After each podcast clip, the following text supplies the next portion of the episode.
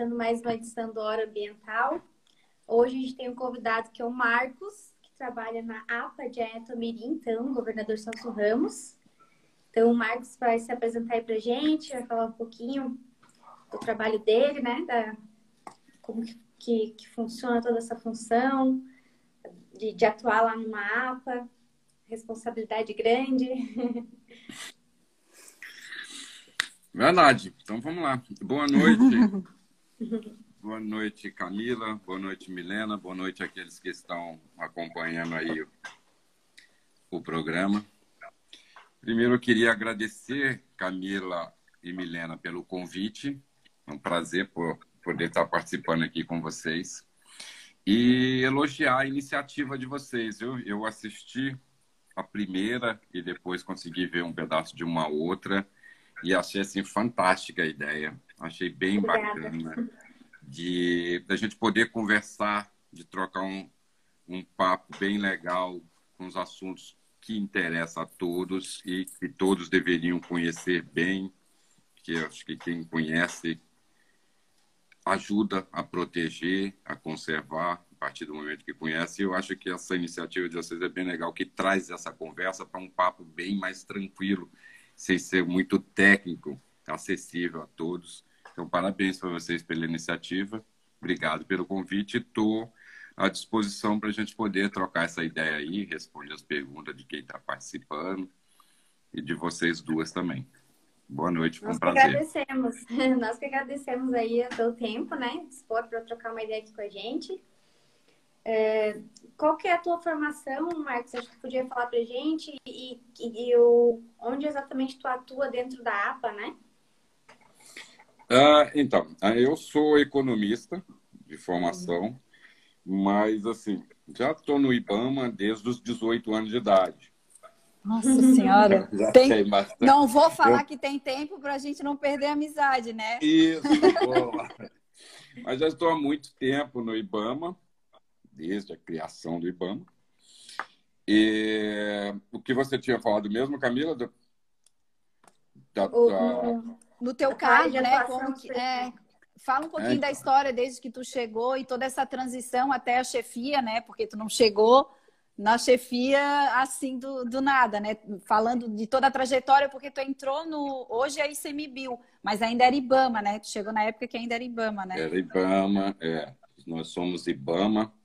E aí, quando foi em 2007, a gente acordou o ICMBio, porque aquelas pessoas, aqueles servidores que estavam lotados em unidades de conservação, a partir daquele momento que foi criado o Instituto Chico Mendes de Conservação da Biodiversidade, o ICMBio, nós ficamos lotados no ICMBio. E aquele pessoal que, tava, que não estava em unidade de conservação ficou no IBAMA, isso em 2007. Então, desde ali, 2007, 2008, eu já estou atuando na, na APA do Antomirim. E fiquei os últimos sete anos como chefe da APA do Antomirim. E quando foi agora, em 2020, o ICMBio passou por uma reestruturação onde foi criado o NGI, que é o Núcleo de Gestão Integrada do ICMBio Florianópolis. E esse núcleo de gestão integrada, ele é composto por quatro unidades de conservação. Além da APA do Entomirim, a Reserva Biológica do Arvoredo, a Resex de Pirajubaé e a ESEC Carijosa. Então, hoje nós somos uma equipe, essas unidades, todos que tinham essas equipes, hoje é uma, unidade, uma equipe única para gerir todo esse território. Então, eu sou chefe dessas quatro unidades de conservação, que seria esse núcleo de gestão integrada com a equipe mais ampliada, que a equipe era antes das quatro unidades, hoje é, pra, é uma equipe única. Então, hoje, teu foco, né, como, como chefe, não é só da, da APA, seriam de, de todas. Tu tem problema de todos os lados, é, realmente. Tem que entender um pouquinho de tudo, né? Sendo um pouco mais assim, eu, a minha dor de cabeça multiplicou por quatro, né? que antes Sim. a gente tinha os desafios da APA de Oentomirim, agora a gente tem das outras três unidades também. Não é fácil. Apesar é, de a gente ter uma equipe, a equipe acabou ficando uma equipe maior, a gente tem 20 técnicos, tem uma equipe muito boa, muito capacitada, muito preparada, a gente tem vários ex-chefes de unidades de conservação nessa equipe, então tem um pessoal muito bem preparado. Mas ainda são poucas as pessoas para dar conta de todos esses desafios de gerir e fazer a gestão de quatro unidades de conservação, né? Sim. É, todas as quatro, é, eu sei que a APA tem plano de manejo, né? As outras também têm como, como funciona daí para se trabalhar, porque com plano de manejo, querendo ou não, é, mesmo tendo regra, já há dificuldade. E não tendo nenhuma regra no papel, além da, das ambientais, é mais complexo? Como, como que é? É, então, pessoal, a, todas as quatro unidades que hoje compõem o núcleo de gestão integrada, elas têm seus planos de manejo. A última, que a gente ainda não tinha, era a Resex Pirajubaé, que foi agora publicado no Diário Oficial há dois meses atrás o plano de manejo. Depois de um trabalho intenso, porque é uma Resex, o plano, o, o, conselho dela é um conselho deliberativo, então ele tem que estar participando em todas as decisões. Então foi um, um processo assim bem corrido. A Andrea, Andrea Lambres, que ficou Sim. à frente coordenando, então fechou. Então todas elas têm seu plano de manejo. A gente trabalha agora, em especial na Resex Pirajubaé, nos planos de ação, especificamente tá. pesca, peixe e camarão, principalmente, que é o que está pegando hoje, porque todos, ou a maioria deve saber, a Resex foi criada, o objetivo principal era o berbigão, beneficiar aquelas famílias que viviam do berbigão, e o berbigão houve um grande problema lá que tem sido estudado desde então e o banco de berbigão hoje ele está praticamente morto. Então esse pessoal que se beneficiava do berbigão passou para pesca peixe e camarão. Tá. É o berbigão para quem é de fora que não conhece o berbigão, né? O berbigão é um molusco parecido com marisco pequeno, né? Então muita gente pergunta, ah, pastorzinho de berbigão, eu, eu, sou de Brasília, Camila, e quando cheguei aqui também não fazia a menor ideia quando eu vi o que, era um berbigão. Eu conheci o berbigão. É. Pode falar, amiga. É, tá, eu, eu, vou, eu vou só... perguntar do plano que a gente está falando, ah, o plano de manejo. O plano de manejo é o equivalente a como se fosse um plano diretor da cidade, mas um plano de manejo de uma unidade de conservação, né? Que estão todos os regramentos, objetivos, atividades que precisam ser feitas, né, Marcão? É, eu participei só do finalzinho do. Quando foi aprovado o plano de manejo da APA em 2013, se não me falha a memória, Isso. né? Eu participei ali das duas últimas reuniões, mas né, levou alguns anos, né? Porque não é fácil fazer um, um plano de manejo, precisa de audiências, oficinas, e, e aqui em Governador a gente passou por todo esse processo.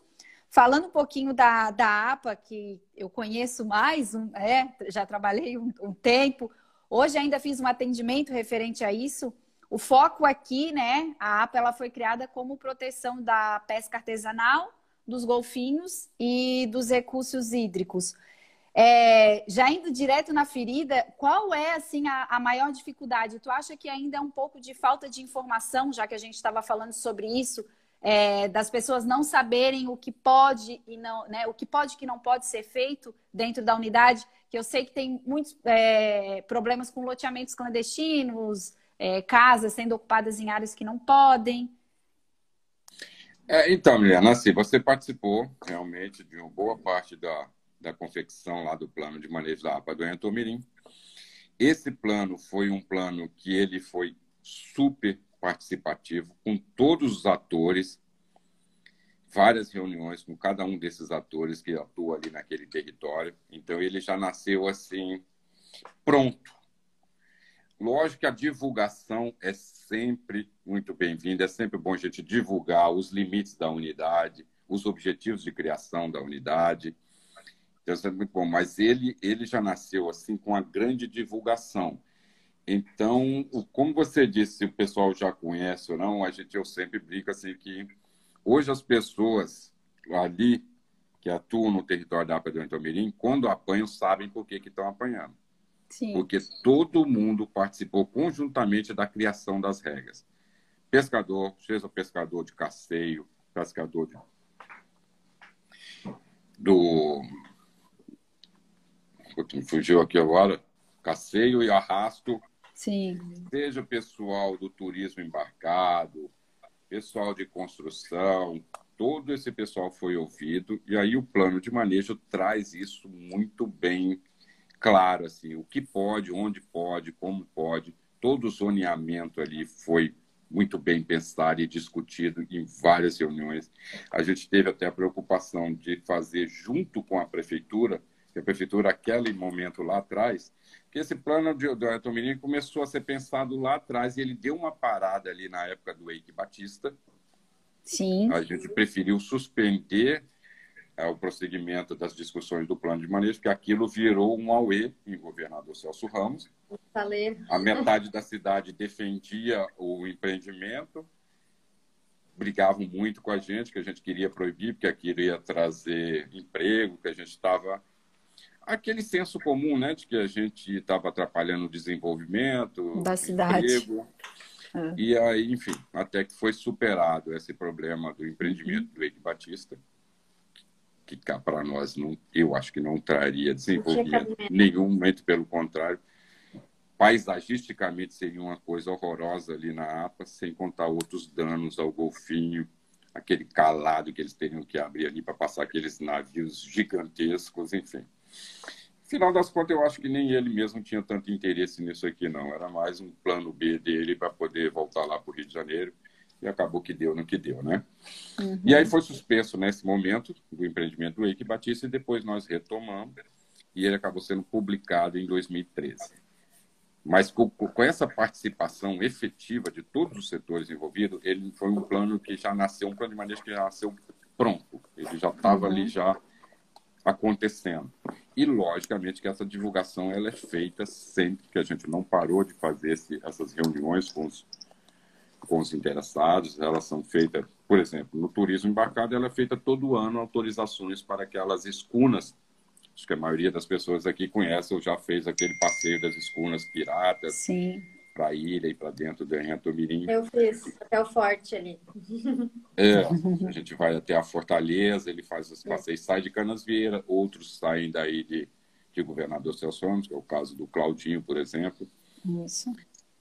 Então o plano já nasceu assim bem, mas essa divulgação é feita sempre que a gente consegue. Nas marinas, com uhum. as lanchas, que as lanchas menores elas têm uma, um regramento para entrar e sair de dentro da APA, principalmente na Baía dos Golfinhos, onde é proibido qualquer circulação. É só para moradores cadastrados. Se ele tem essa lancha, ele vai sair em linha reta, com a velocidade estabelecida, mas fora disso, nenhuma lancha pode entrar na Baía dos Golfinhos. Eu, eu acredito que, assim, trabalhar com uma unidade de conservação dentro de uma área urbana já consolidada tão forte como o governador Celso Ramos, né? Como aí a própria Resex ali de, de Pirajupaé e as outras unidades, com exceção da, do Arvoredo, que é a única que eu acho que é, é. isolada, né? Sim. E aí fica muito mais fácil, embora ainda também tenha diversos conflitos. Já mergulhei já no Arvoredo, na época do mestrado, eu participei do projeto de biodiversidade da Ilha do Arvoredo, então alguns moluscos lá de Brancos que eu trabalhava no meu projeto de mestrado foi eu que cataloguei dentro desse projeto. Não sei, já faz muito tempo também.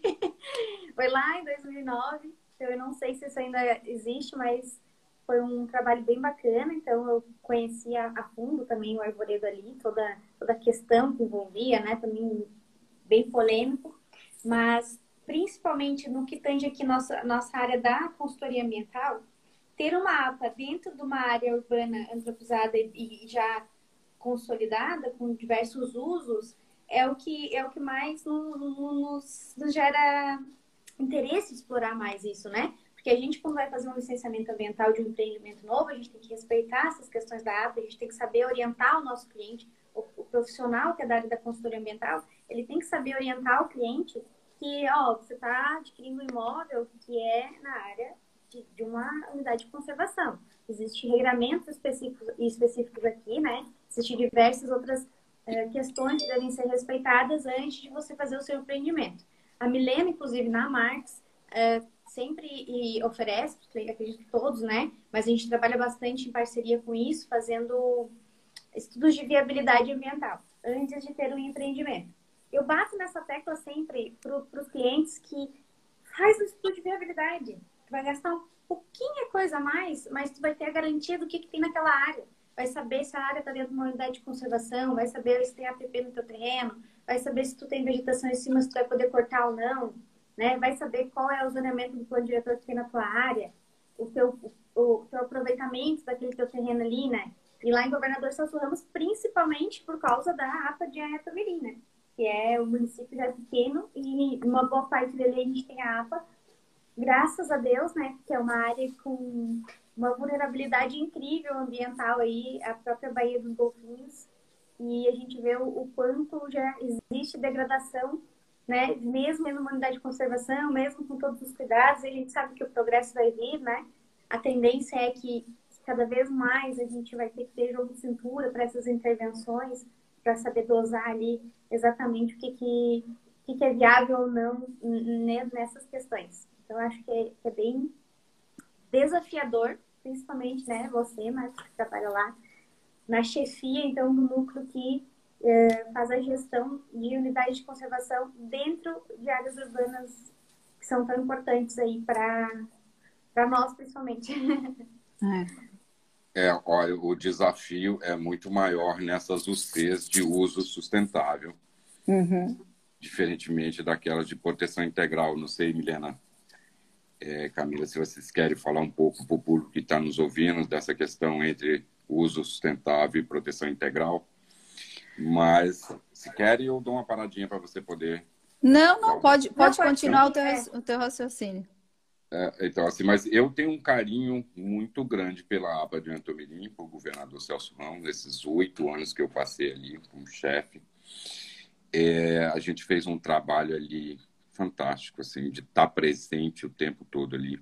Mas essa dificuldade, Camila, que você levantou, de estar numa área onde tem, onde tem as pessoas morando e você fazer a gestão de um território com pessoas com diferentes interesses.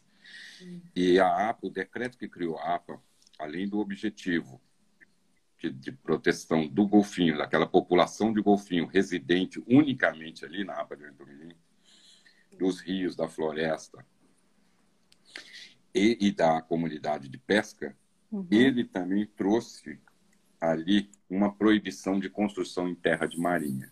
Exatamente. Isso, ninguém sabe de onde surgiu isso. Eu fui tentar recuperar os processos de criação da APA de Antomirim, nunca foi falado nisso. Quando chegou lá na Casa Civil para ir publicar, apareceu aquilo ali no decreto que ele proíbe construção em, em terras de marinha aí você tem um, um, uma dificuldade a mais. Maior. Exato. Tem maior, porque assim, é terras de marinha. Normalmente os pescadores ou os moradores nesses terrenos, é, o pescador é o caso, mas muitos venderam aqueles terrenos dele. Hoje os caras não têm aonde colocar a embarcação, não tem como fazer um rancho, e aquilo os barcos ficavam na areia, ficavam no mar você vai fazer o conserto, pintura, qualquer coisa que você está fazendo ali ou na água ou na areia. Você está poluindo aquilo ali. E aí a gente conseguiu uma coisa que é muito difícil, porque decreto, mudar decreto, o decreto é uma ferramenta que ela é, é tida e vista como pessoal de cada presidente. Então, uhum. Então você muda leis, mas um decreto é muito difícil. A gente fez um trabalho junto ao nosso jurídico, enfim, de estar tá justificando para conseguir fazer uma alteração. Então, a gente tem uma exceção a essa regra única, que é a, a liberação de construção de estruturas de apoio à pesca, ranchos de pesca, ranchos preferencialmente coletivos. Uhum. E aí a uhum. gente vem fazendo esse trabalho, isso é de anos, para que a gente conseguisse fazer a regulamentação desses ranchos. E Isso. nós finalmente conseguimos. Hoje os ranchos estão sendo construídos em quatro comunidades diferentes dentro da APA. Um deles já está lá, o outro está em construção nesse momento e nós temos mais dois.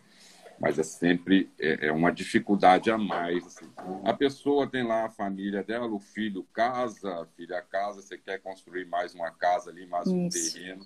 E essa proibição de construção em terreno de marinha, isso trouxe para nós assim uma dificuldade muito ela, maior. Ela limita. Será que quem limita. pensou, né, já que tu mesmo está nos falando que também não sabe, será que não foi porque como está próximo ao mar, é uma maneira de frear esse crescimento tão, tão perto da, da zona costeira?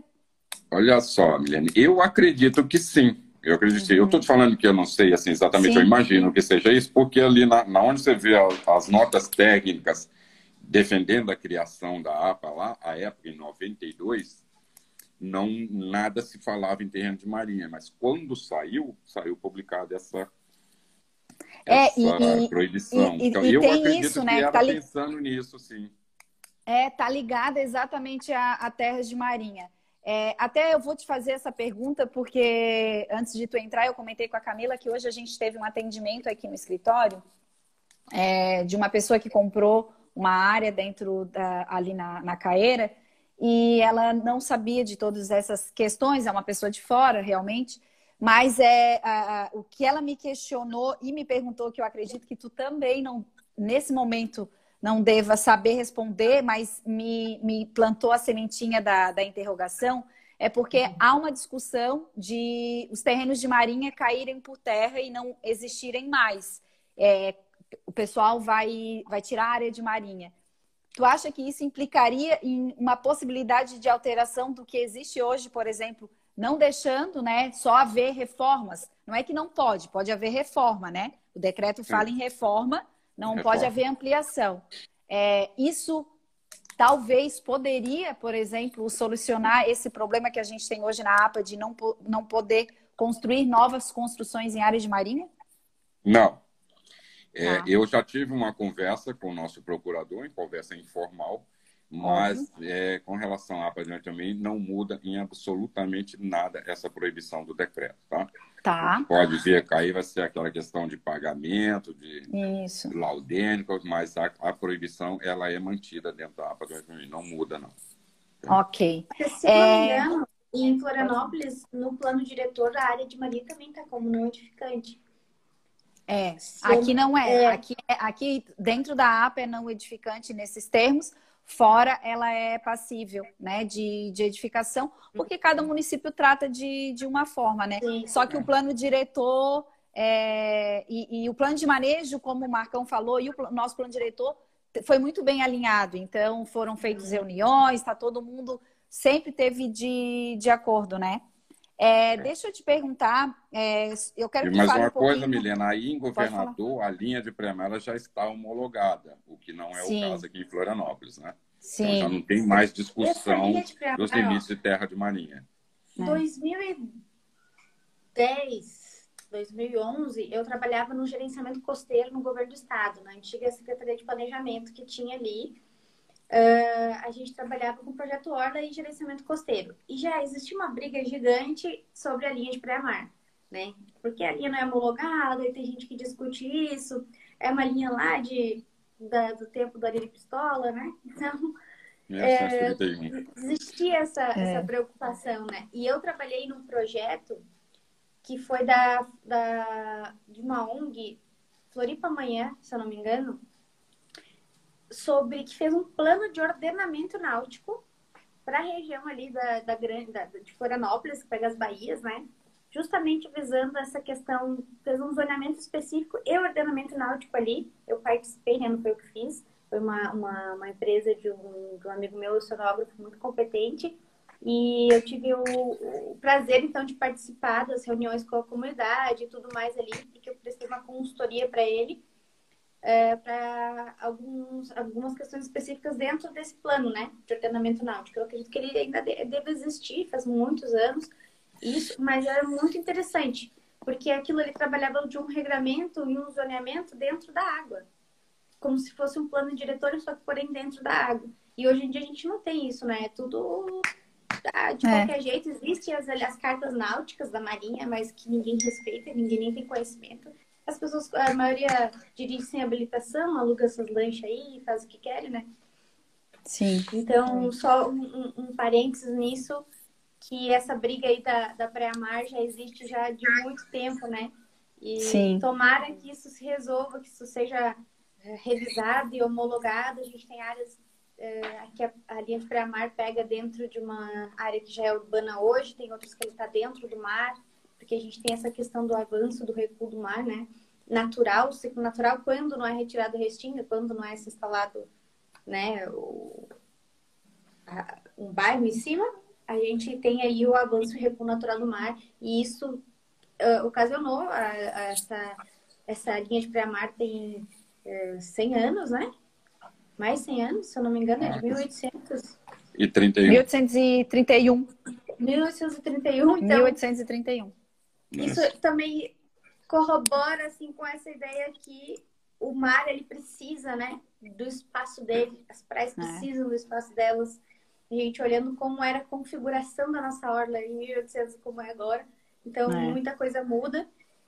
E tomara que isso seja atualizado, homologado devidamente, porque existe muito empecilho com essa questão. Muita gente quer entrar na justiça para Pra... É, um, é, uma discussão grande, é um questionamento, é. mas para nós, e o nosso foco aqui é a Fazenda Mirim, Sim. graças a Deus está homologada ali, passou ah, prazo, não existe mais discussão ou questionamento.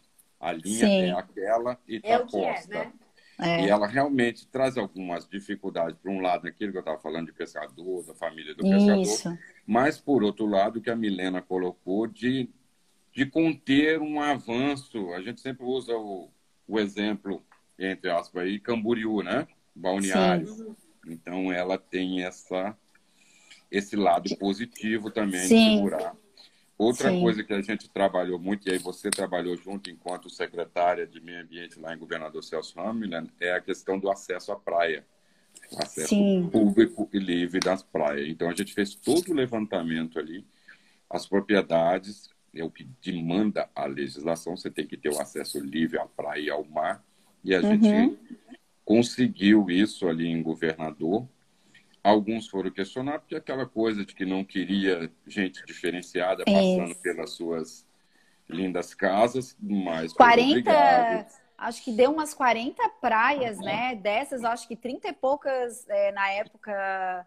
É, é, 28 pessoas, né? praias dentro da APA, do Entromirinho, eram praias privadas. Isso. Para quem não conhece, quem está nos assistindo e que não conhece o governador Celso Ramos, eu já indico a conhecer, porque é um lugar maravilhoso. É linda. Belíssimo, belíssimo. Mas para é explicar, porque não é toda, infelizmente, não é todo lugar que tem o acesso à praia garantido, né? Então, o governador Celso Ramos, para quem não conhece, tem diversas prainhas paradisíacas espalhadas em toda a costa, fechadas por propriedade. Então, só tem a avenida principal, né? A estrada principal. E você não sabe que tem uma praia ali. Só que agora, com essa lei que a prefeitura fez, né? É, é uma lei municipal, eles colocaram não é municipal, mãe? Não, não, é uma ação, na verdade, isso está na lei, né? O acesso público é garantido não, tá por todos. Tudo, mas né? mas é, foi também por força de uma ação civil uma pública, sim, é uma iniciativa do Ministério Público, é, onde tiveram que ser fiscalizados, ICMBio, Prefeitura, para que fosse realmente feitos e foram abertos diversas, né? Diversas mesmo. Inclusive, a gente tem um trabalho do outro lado, fora da APA, né, Mila? Né? De um uhum. acesso à praia que a gente está finalizando Isso. agora. A gente vai fazer toda a parte de, de acompanhamento de corte de vegetação, totalmente fora da APA, mas que também está ligado ao acesso à praia, que era um problema que a gente tinha aqui, né? Com muita, muita gente não podendo usufruir de, dessas belezas naturais que a gente tem aqui, né? E, e Camila, assim, a gente nunca, nunca teve esse... governador Nunca teve essa boa vontade dos proprietários vou repetir você, das praias Isso. ali dentro da APA, 28 eram praias particulares, grandes proprietários, nunca teve. Se não fosse, aí vem o Ministério Público, doutora Ana Lúcia, e aí foram todos, a prefeitura Tua amiga, tua era, amiga. A prefeitura era ré nessa ação, então foi assim bem... Alguns questionaram isso, mas acabou que foram vencidos e tiveram que fazer abrir esses acessos uhum. à praia. Assim. Então, em governador, a gente tem isso bem encaminhado dentro da APA. Fora, ainda existem algumas dificuldades, né, Milena? Sim. Sim, sim. Dia, vou, vou contar para vocês que eu fui fazer um trabalho lá para Milena, isso lá atrás, né? No, no, início da nossa parceria de trabalho. E eu passei, desci pela banha dos golfinhos, porque eu errei o caminho, uma coisa que é bem comum acontecer comigo. desci para aquela rua de baixo, ao invés de, de atravessar o morro, e fui fazendo toda a costa ali, né? De governador. E eu olhava aquelas placas com uma rua, com uma trilhazinha para dentro. Se tinha espaço para parar o carro, eu já fui parando e fui descendo. Fui parando e fui descendo. Eu fui parando em várias prainhas até o final, até chegar lá na, na ponta. E conheci é, muitas, muitas, assim, muito bonitas. Então, vale muito a pena. Indico para todo mundo que quiser conhecer o governo do Sousa Ramos. Faz um tour, assim, por essas... Tem uma placa, acesso à praia, lei de acesso à praia gigante, assim. E uma trilha, tu já para o carro ali onde Toda essa área que você está falando, ela está dentro da APA. Dentro da APA. Tá? Então, é. o governador é lindo, ali, né? a APA é fantástica, tem uma paisagem linda, tem praias maravilhosas. Para aqueles que não conhecem, eu também não, você tá andando na estrada. Indico, vá conhecer GCR, a APA do Entomirim, a Fortaleza de Entomirim, é. uma coisa assim, com uma história e um histórico daquele ali que é muito, é fantástico também. Como diz o pessoal da UFSC, nossos colegas da UFSC, assim, é um dos motivos da gente hoje falar português e não espanhol. Então tem toda essa história ali da Fortaleza é, que é contada, que é fantástica. Mas a Fortaleza fica a Fortaleza fica em GCR, né? Ela tem domínio né, do, do governo federal, mas as pessoas acham que não pertence a governador, mas pertence, né, Marcão? É. um trabalho que a gente reforça sempre ali, é, é bom dizer aqui também que a gente tem ali em GCR a Escola do Meio Ambiente. Isso, eu ia te perguntar dos projetos, então já pode começar a falar da parte Com a, a diretora ali. Luciara, que é uma parceira nossa, então, a gente tem vários projetos de educação ambiental. E uma coisa assim, que assim, a, a Milena acabou de falar, a fortaleza está ali, na frente, né? As pessoas moram no quintal da fortaleza e muitas, várias crianças ali não conhecem, nunca foram visitar a fortaleza de Antomirim. Então, a gente tem esse trabalho. Além de todo, a, a, a diretora Luciana, ela faz um trabalho fantástico. Essas datas durante todo o ano. Uhum. É, ela tem atividades ali junto às escolas com essas datas principais, Semana do Meio Ambiente, enfim, algumas outras datas. Aniversário da APA. Aniversário da APA, que daqui a pouco uhum. a gente vai fazer 30 anos. Então, é plantio de mudas. Então é muito bom. E também essa questão da gente levar, com parceria de uma das escunas, levar essas, essas crianças da escola para conhecerem ali então, acaba eles visitando ali quando a gente dá a sorte de, de avistar os golfinhos. E o Claudinho, que é o, o, o, parceiro que nos ajuda nisso aí, com a escuna dele, que coloca à uhum. disposição uhum. ali para ajudar sem custo, ele é, um do, ele é o, o, principal, aquele que consegue sempre avistar os golfinhos. Todas as saídas Sim. do Claudinho, ele, ele tem um grande conhecimento, né? de onde Sim. estão os golfinhos. E aí levar essas crianças ali, então é um trabalho bem legal que a gente faz em parceria com a, com a Escola do Meio Ambiente ali. Eu quero só que tu comente, é, é, fale um pouquinho que acho que vai ser desenvolvido algum projeto vocês, né, é, referente à reserva do Alvoredo que a gente tinha conversado, se tu puder falar um pouquinho do, do que vai acontecer, que projeto é esse, que a gente teve uma conversa. É, porque eu, a, além do, da app, eu acho que como tu é o responsável das quatro, eu realmente não sabia disso, descobri agora. É, e a reserva também do Arvoredo está muito próxima aqui a gente, a gente consegue ver claramente ela, né, aqui, aqui de Palmas. Eu quero que tu fale um pouquinho dos projetos que vão começar a ser desenvolvidos lá, que, que tu teve fazendo vistoria há pouco tempo. E eu, muito curiosa, já te perguntei várias coisas, mas eu queria que tu me contasse dessa experiência. O governador Celso Ramos é privilegiado, porque além da APA tem um arvoredo ali também, né? Então, vocês têm Sim. duas unidades de conservação ali. Quintal de casa, né? É, no quintal. Uhum. Vamos lá. É assim, é o Coral Sol Tá? Depois vocês uhum. podem explicar um pouquinho aí para todo mundo que é o Coral Sol, mas a gente tem. Vamos lá, no Alvoredo é o seguinte: a gente tinha um projeto com a Petrobras, foi desenvolvido lá atrás, tem até um livro que foi publicado em parceria com a UFSC. Vamos lá. Aí o que, que acontece? A Petrobras ela vendeu o campus que ela tinha aqui, um pedaço só do campo, para uma empresa australiana chama Carum, uma empresa de petróleo australiana. E essa empresa, ela comprou um pedaço só desse poço de petróleo. Ela é uma empresa pequena. Assim, eles hoje produzem 13 mil barris dias e com um objetivo de chegar a 50 mil. Isso é praticamente nada perto de uma Petrobras que produz Sim. milhões de barris dias. E o que acontece? É, existiam as condicionantes desse, desse licenciamento. Exato. De óleo e gás. O que, que acontece? Essa empresa, ela, assim, aí eu faço um, um, um parênteses aqui, porque assim, se tratar com uma cabeça de pessoas que já estão muito, muitos anos à nossa frente nessa questão de consciência ambiental, os australianos e a empresa, é uma empresa australiana, vieram aqui o céu mundial da empresa, o presidente da empresa, o presidente aqui no Brasil, os diretores, eles fizeram questão de conhecer onde é que eles estariam é, investindo ou participando ou sendo uhum. parceiros. Então, eles foram visitar, foram conhecer o Arvoredo e eles ficaram assim. Cara, eles ficaram animadinhos, mas demais, muito impressionados assim, com o que eles viram, com o trabalho uhum. que a gente vem desenvolvendo ali. E a negociação com eles, para dar continuidade a esse projeto, porque tem uma coisa: eles poderiam questionar isso juridicamente, entende? Ah, a gente comprou só um pedaço, a gente não vai abraçar essa condicionante desse tamanho, bababá, e eram valores altíssimos, nós estamos falando de milhões. E a gente apresentou um projeto em parceria com a Universidade Federal de Santa Catarina, com a UFSC, isso foi discutido, os termos técnicos e urbanos, foi encaminhado para o conselho deles na, na Austrália e foi aprovado assim com louvor, com muito elogio da parte deles. E vai começar agora, o mês que vem. Então a gente já tem esse projeto.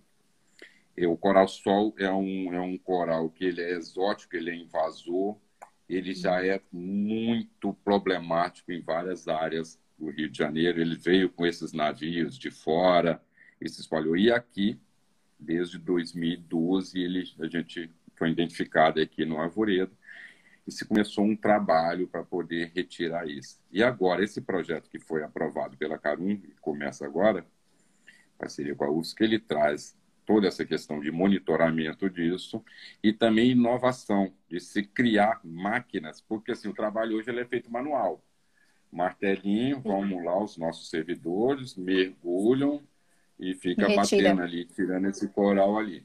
Uhum. Então, ele vai ter essa parte de inovação, onde o pessoal da universidade vão trabalhar em cima de máquinas. Eles até, na apresentação do projeto, foi colocado alguns exemplos do que, que a gente tem. Um que parece um aspirador, assim, uma lixa que você vai lixando na, e tirando eles lá da pedra. Então, tem um que é com fogo, então, vai ser desenvolvida essas uhum. ferramentas, essas inovação também. E assim, fantástico, porque a gente vai conseguir aí nos próximos quatro anos. E eles gostaram tanto que eles assim, ó, nós somos parceiros nisso. Não é, a gente não faz porque é só uma, é uma condicionante, não. É porque a gente gostou, que a gente tem esse respeito, achamos fantástico e estão abertos a outros projetos também. E aí a gente pretende depois convencê-los a conhecer as outras unidades para poder também está uhum. fazendo, estendendo essa Mostrar. parceria para as outras unidades. Mas é fantástico o projeto, um projeto grande, grande, grande valor, uhum. de uma equipe enorme, tanto nossa como da universidade. Foi muito legal. E aí, aquele dia que eu que nós conversamos, a gente foi num evento de lançamento. Isso era questão de vir todos aqui para um evento, de fazer esse lançamento da assinatura né, do contrato, do, do convênio, enfim. Foi muito bacana tem, e vai ser. Tem um grande amigo meu que trabalha com peixe-leão. Ele trabalha na É outra, outra né? espécie exótica também que está virando um grande problema aqui para nós. Já está em Noronha também, já está se espalhando. Então, assim, às vezes a gente uh, vê ali o, o, animal bonito, como o próprio coral-sol, como o peixe-leão, né? São espécies invasoras. Camila, eu acho o coral-sol lindo. E causam depois que você tira ele da água, ele fica branco, assim, mas lá ele uhum. é colorido, é bonito mesmo. É mas bonito. é aquele bonitinho ordinário, né? Porque faz bonitinho um, ordinário. um estrago, é. É. As espécies, então, bioinvasão é um assunto, inclusive, eu posso até convidar o, o Paulo para fazer uma live uhum. com a gente falando sobre esse assunto, que eu acho bem legal. que a, a gente não sabe o impacto que é tu largar um animal que não é nativo ali daquela região, né? É, simplesmente soltar, que acontece com os peixes de aquário, quando eles são soltos, né? Onde não é o hábitat deles.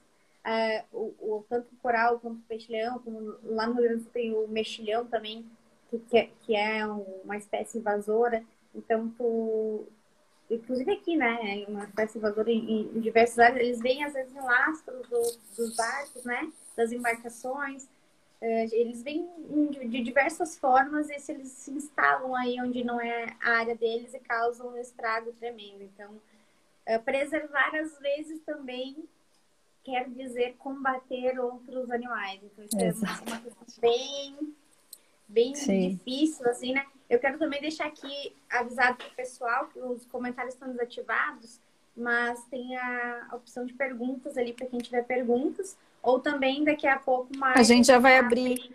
É, é. Eu vou só, que, só vou pedir para o Marcão, é, de uma maneira geral, é, quando você vai construir na, na, na, na, APA, o que que vocês indicam? Eu digo, dá um, um só um panorama no, no sentido de informação. E se tem denúncia dentro da unidade, eu ligo para quem? Eu ligo para vocês ou vocês preferem que agora, como tem a Fangov, né, a Fundação do Meio Ambiente aqui em Governador, é, faça a denúncia diretamente para eles? Como que está funcionando também esse trabalho em conjunto de vocês com a Fundação do Meio Ambiente? Como é que vocês têm trabalhado isso? Tá, a questão de denúncia, a gente atua ali também não só o ICMBio com fiscalização, mas em parceria a Polícia Ambiental, uhum. Polícia Federal, o próprio IBAMA também, sempre por ali. E agora que a gente tem a Fundação de Meio Ambiente, a Fangov, aí no município, a gente tem passado muitas dessas demandas, para eles também, e eles uhum. têm conseguido atender dentro do possível. Sim. Mas, normalmente, gente, o que a gente tem divulgado é o nosso e-mail do NGI, eu posso até deixar tá. aqui para quem estiver nos ouvindo, é ngo.florianópolis.icmbil.gov.br. Então, a gente receber essas denúncias é, por e-mail. Fica tá. mais fácil a gente fazer uma peneira de que aquilo, que se aquilo é exatamente conosco, ICMBio, ou se é competência de, de outros órgãos, enfim, a gente já faz essa distribuição. Se você quer que eu aproveite para falar um pouco de fiscalização também. Sim, pode assim, falar.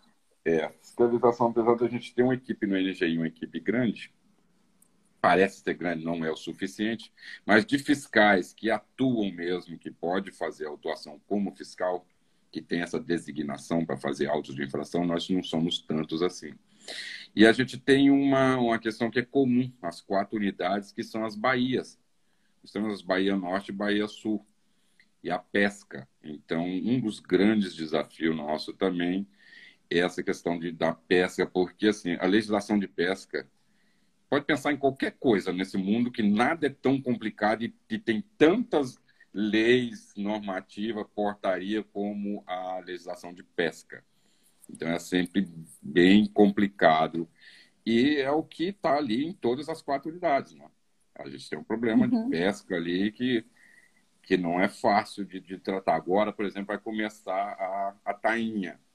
Isso. Então, a gente tem sempre os defesos de algumas espécies, agora com a tainha, e isso é uma coisa muito cultural, que é muito puxada, é muito séria e tem um valor muito grande econômico e social tem. aqui, né, para Mas é mas também tem as questões, né, Marcão? Eu, eu é, há, um, há, umas, há uns anos atrás, não, não muito tempo, é, saiu, né? Já que tu está falando de legislação, né? Sou filha de pescador, então conheço um pouco dessa dinâmica.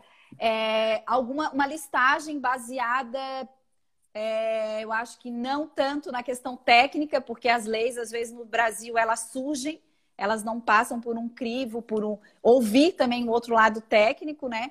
E várias espécies saíram e houve todo aquele problema com a pesca que várias espécies ficaram de fora, acabaram comprometendo, porque a pesca em GCR ainda é muito forte, já foi mais, mas ela ainda mantém muitos trabalhadores Sem aqui, dúvida. artesanais, industriais, né? A gente tem assim, muito forte 75% aqui. da economia de governador Celso Ramos vem da pesca, né? É, exatamente. E aí, só que daí tem outro lado que a gente sempre fala, né? É, meu pai sempre fala assim: nossa, anos atrás eu via tanto peixe, agora eu não vejo mais. Muito também, né, por conta de não serem cumpridos esses. É, se existe isso, é porque foi estudado e a gente precisa cumprir e não pescar nessa data, que é a data que a espécie precisa para ela vir. Então a gente vive nesse desequilíbrio. Eu sei que tem, a, tem, o, tem um lado, né? Mas também tem todo esse lado. Então eu acho que falta um pouco também de sentar, conversar, pensar em, em, leis, verificar se realmente não houve mudança, porque a gente sabe que as mudanças climáticas estão aí, né? Isso é visível, notório. Então, até para essas espécies, talvez tenha mudado. Então, a dificuldade de vocês para tentar entender também tudo isso, né? E ouvir os pescadores que ficam nessa briga, né? Ah, mas eu não posso pescar. Mas são leis lá de cima, né? E aí quem fiscaliza são vocês. Olha a dificuldade que é isso, né?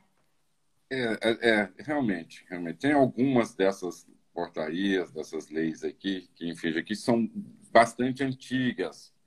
Tá? Uhum. Tem algumas que eram para ser só para determinado lugar aqui do sul, mais ali uhum. para Laguna, mais para baixo, e que ela acabou, quando publicada, se estendendo para todo o litoral sul. Então, tem algumas divergências nisso aí.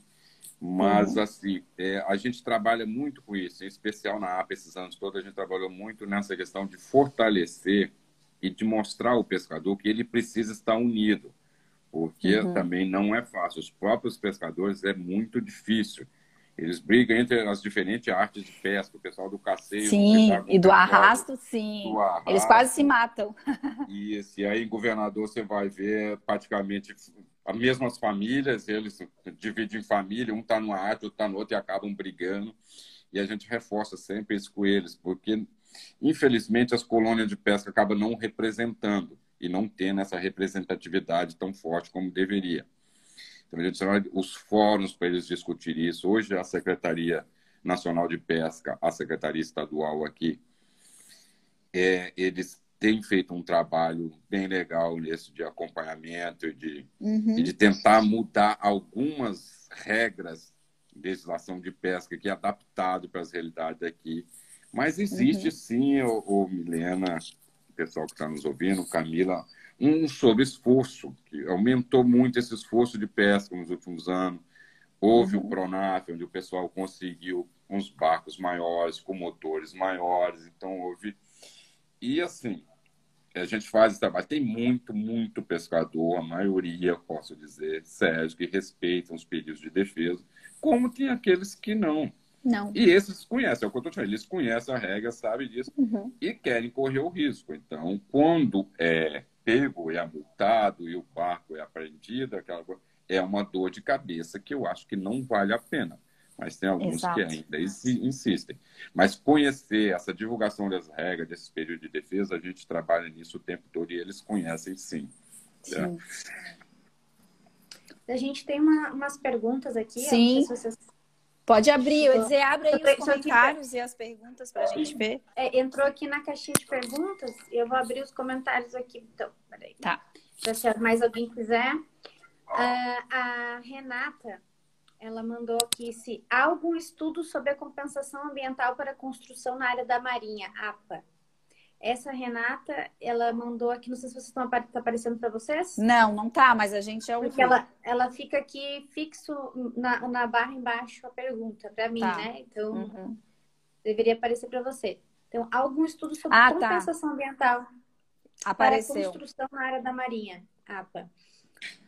É, então, então eu, eu não, né? ficou, não ficou muito claro assim, é. a pergunta da Renata, mas estudo sobre compensação para construção. Eu acho que ela quis dizer se ela assim, tem uma construção. Eu, eu não sei se ela está falando de empreendimentos. Compensar.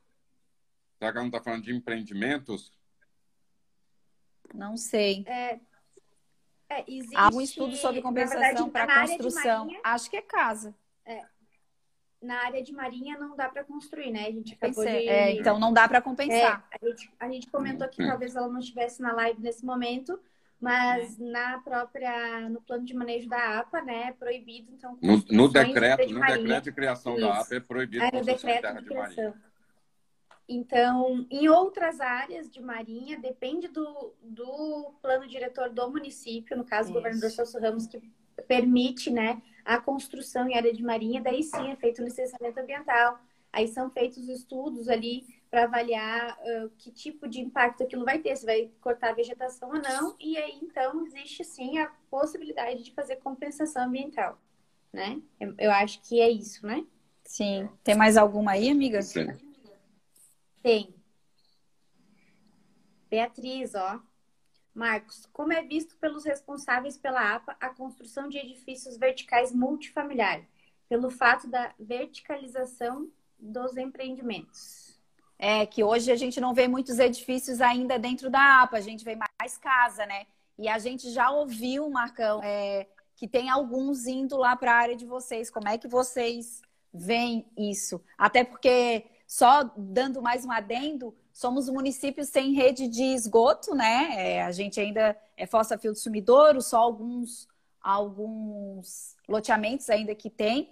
Como vocês veem? A gente sabe que tu, acredito, vai dizer tem que seguir a, a regra do licenciamento, mas o que que tu poderia pontuar da, da tua visão para isso? É, assim, então, Vamos lá, Beatriz. É, como é visto por nós, construção de edifícios verticais. É, eu vou te dizer, Beatriz, que eu não vou aqui colocar uma posição pessoal, tá?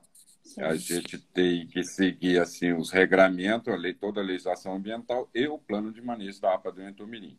Na APA do Entomirim, como a gente não tem é, permissão para construção em terra de marinha, a gente já tem uma, uma, uma restrição Sim. a mais para esses edifícios verticais.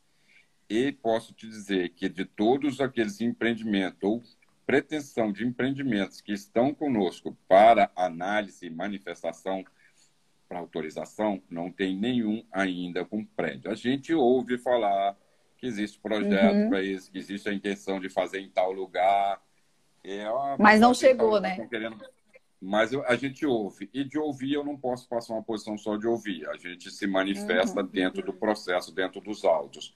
E se chegar, a gente vai exigir os estudos e fazer uma análise. Então, a gente não tem, assim, uma, uma eu tenho uma pergunta. Fiel, é... uma posição pode ou não pode. A gente vai depender tá. daquilo tá. que for apresentado o projeto para a gente poder se manifestar. Mas tá. até o é, momento esses... não tem ainda nada nesse sentido, não, tá, Beatriz? Tá. Esse, esses empreendimentos, né, Marcão? Porque o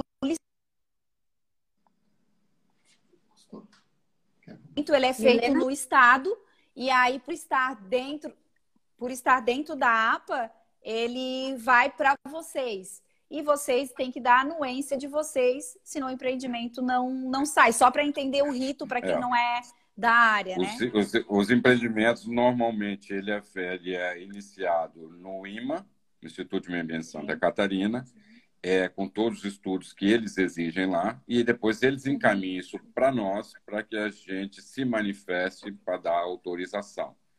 Então, e é uma autorização que, se não tiver essa autorização, esse empreendimento não, não é feito. Não, não é dada a licença ambiental para o empreendimento, sem autorização da APA do Entomirim do ICMBio. Tá. Tem, Tem mais alguma? Andréia Cristina. Parabéns, Marcos, pelo seu excelente trabalho. Ela fez um elogio, né? Obrigado, Andréia. Então, eu não sei se o pessoal quer mandar pergunta aí, pode mandar na caixinha de perguntas, tá ativado. Ah, é. A, a Renata falou, não é, não é casa, não é empreendimento, é casa, como a gente tinha falado lá daquela pergunta dela da compensação. Ela tá dizendo que é casa, mas a ah, gente já isso. respondeu, né? Que não, não é possível por conta do decreto da APA.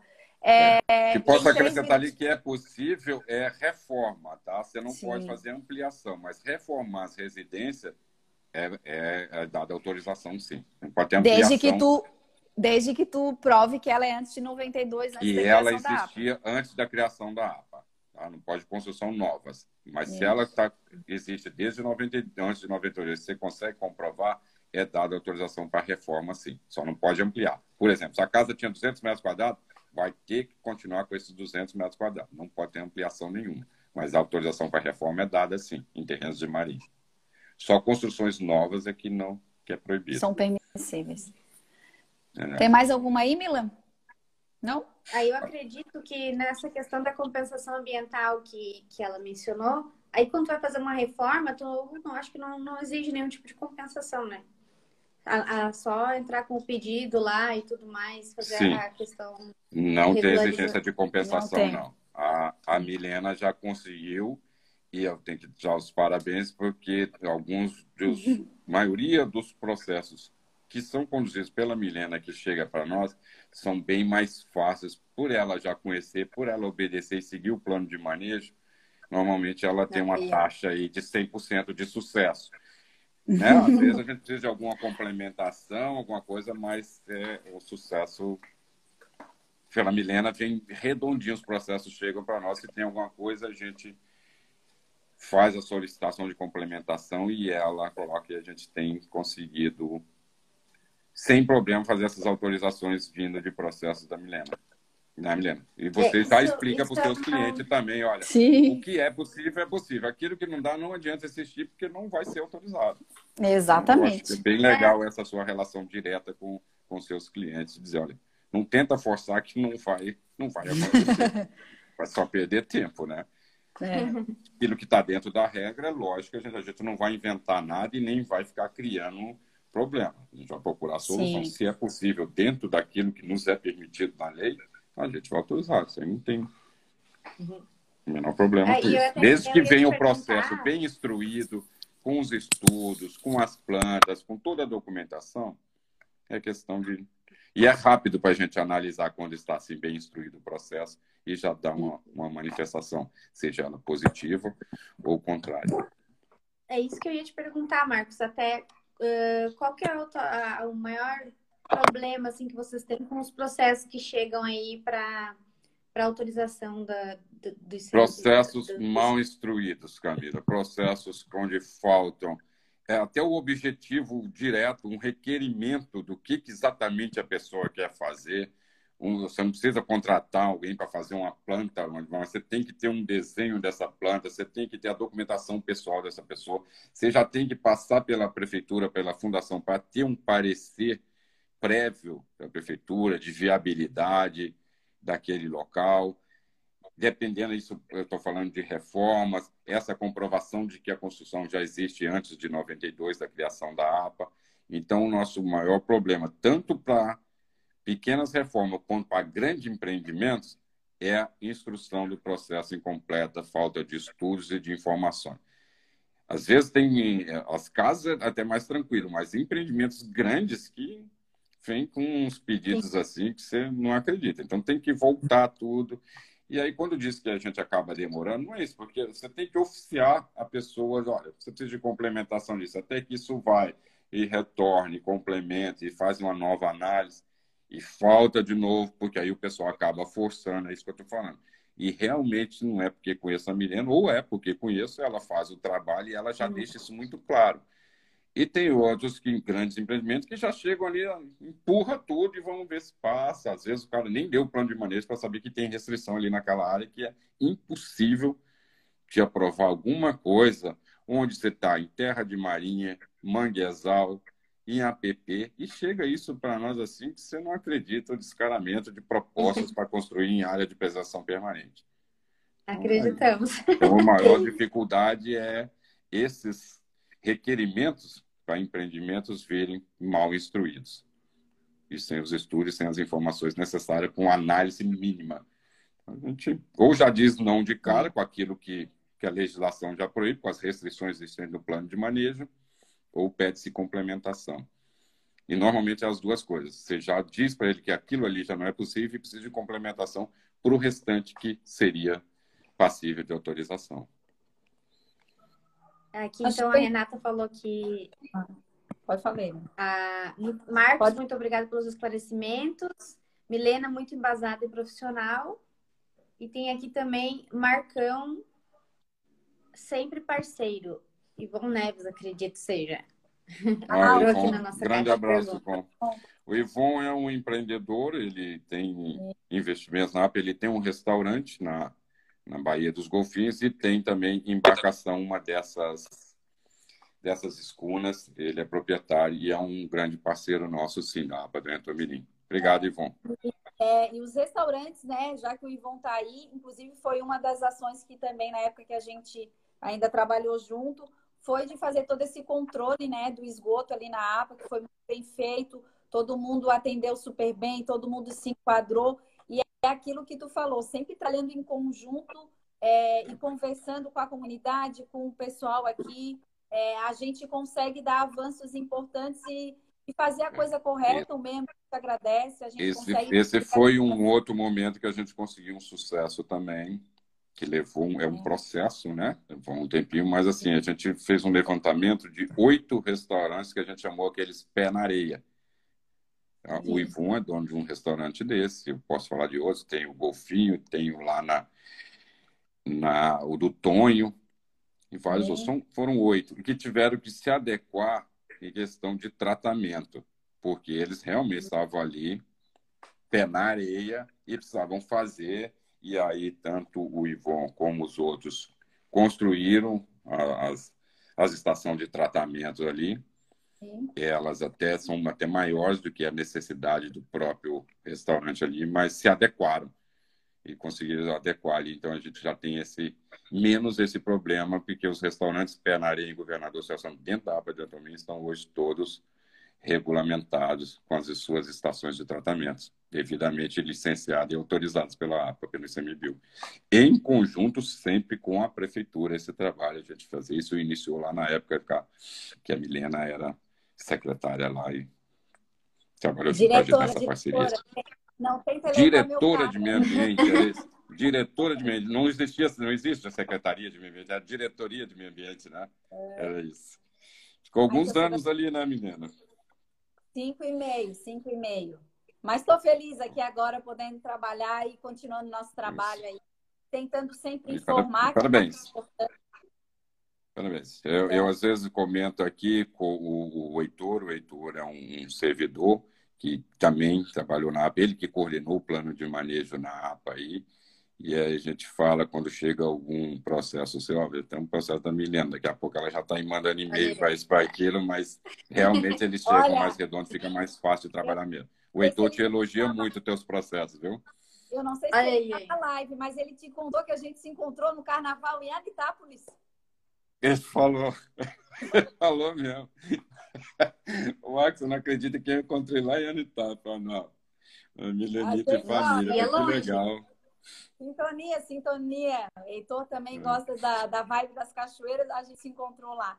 Ele Gente, curte. É 8... Camila, se 8... tiver alguma pergunta que ficou sem resposta, é. se quiser encaminhar isso para e-mail, eu posso depois responder na próxima live vocês claro. poder complementar, sem problema, tá? Depois, Tranquilo. Depois tu passa só o teu e-mail que a gente vai publicar nos nossos stories ali, da, o e-mail da APA, para quem precisar tirar dúvida, alguma coisa que tu falou. E aí a gente Mando, coloca sim. aqui.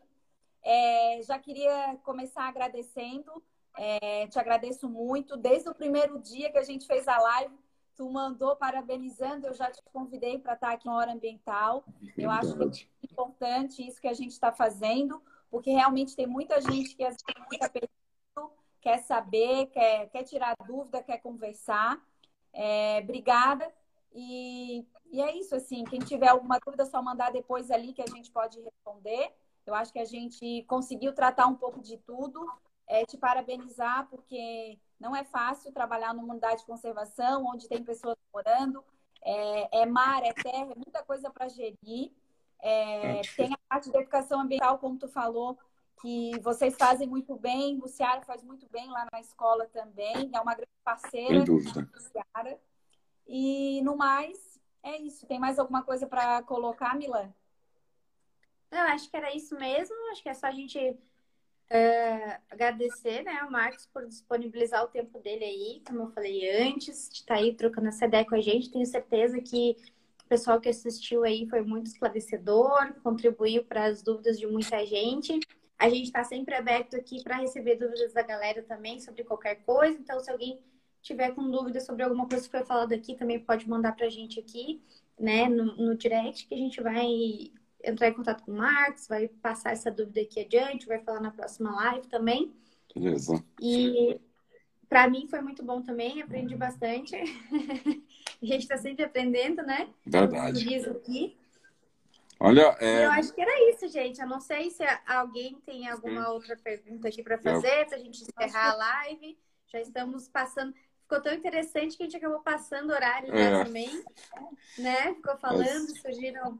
Milena, é, Camila, para mim também foi um prazer. Obrigado pelo convite. É, e assim, eu queria deixar em aberto aqui como a gente faz a gestão de quatro unidades de conservação, um território grande com vários desafios. Então, fico à disposição.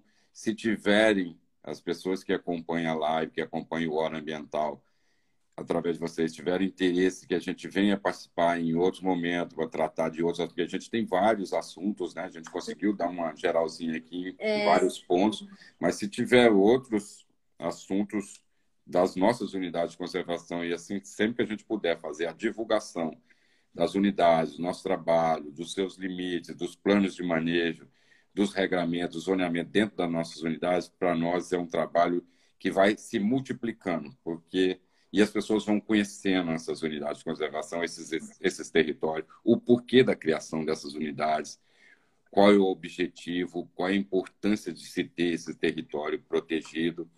E quando as pessoas conhecem, elas contribuem e ajudam muito na na manutenção e na proteção dessas áreas. Então, eu fico à disposição de vocês, se tiverem interesse em convidar para outros momentos da gente tratar de algum assunto específico ou de assuntos gerais dessas quatro unidades de conservação que compõem hoje o núcleo de gestão integrada do ICMBio em Florianópolis, eu estou à disposição. Muito obrigado, meninas, e parabéns mais uma vez pela iniciativa do Hora Ambiental. Achei super legal, viu?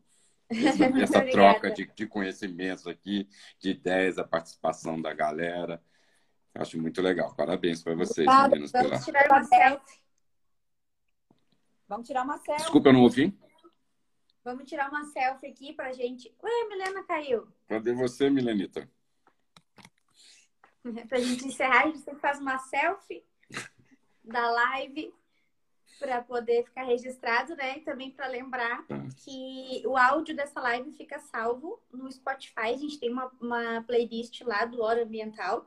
Então, quem quiser ouvir, quem perdeu a live tá entrando agora, quiser ouvir tudo que a gente conversou aqui, vai estar tá, até amanhã, mais ou menos, já está online ali no Spotify.